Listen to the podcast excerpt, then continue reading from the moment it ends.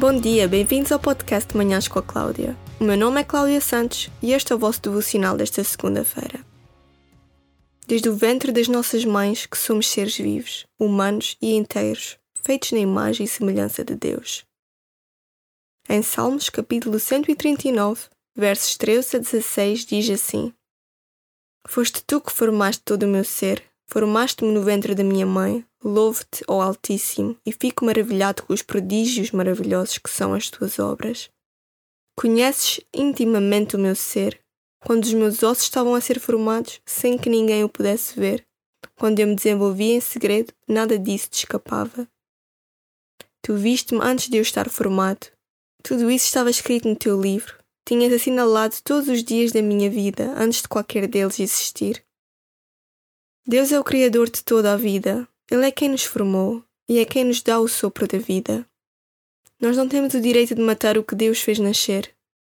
A Bíblia diz que Deus dá a vida e retira a vida. Mas por causa do livre-arbítrio, nós temos poder de escolha entre fazer o bem ou fazer o mal, e neste caso, entre manter vivo ou matar. Mas o aborto é homicídio, é o assassinato deliberado de sangue inocente. Desde o início da concepção da vida até à morte, somos sempre um ser humano. Um embrião ou um feto são seres humanos, que ainda se estão a desenvolver dentro do ventre, mas não têm menos ou mais valor que qualquer outro humano. A vida começa no momento da concepção. As diferenças entre um embrião e qualquer outra pessoa são o tamanho, o nível de desenvolvimento, o ambiente e o grau de dependência. Um feto humano é simplesmente um ser humano em um estágio muito inicial do seu desenvolvimento. E o aborto mata o ser humano indefeso que está em desenvolvimento dentro do útero da mulher, e matar é pecado. O aborto nunca existiria se o homem e a mulher se consagrassem a Deus e mantivessem o sexo dentro do matrimónio. Mas a nossa geração é precoce e não tem autocontrole. A sociedade normalizou e continua a normalizar a fornicação o sexo antes do casamento.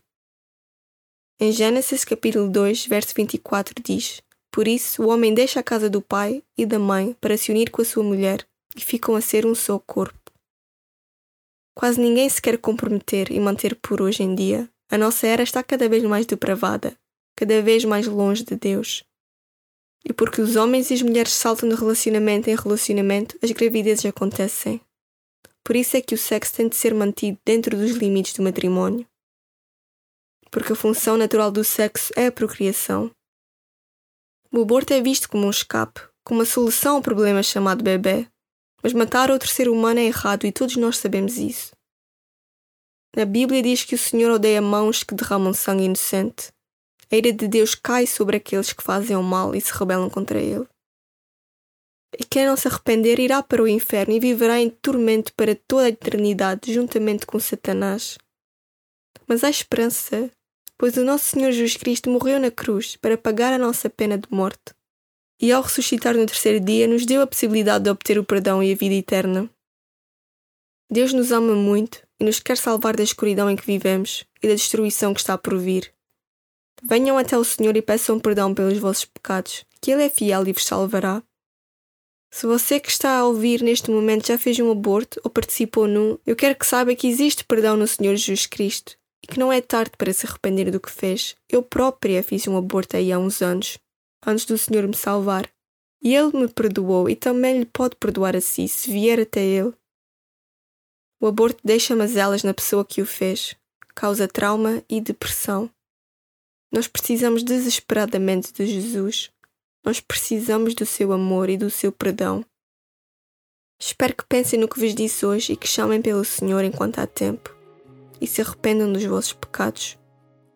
E chegamos ao fim do devocional de hoje, mas antes de ir, quero vos deixar com uma oração. Obrigada, meu Deus, por mais um episódio. Obrigada por este podcast. Eu peço-te que perdoes os nossos pecados, meu Deus, e que mendas o nosso coração quebrado. Obrigada pela salvação que existe em Jesus Cristo. Por favor, dê-nos forças para viver neste mundo maligno e não cair em tentação. Amém. Se quiserem mandar mensagem, sigam-me no Instagram. O nome é Manhãs com a Cláudia. Obrigada por ouvirem e até à próxima.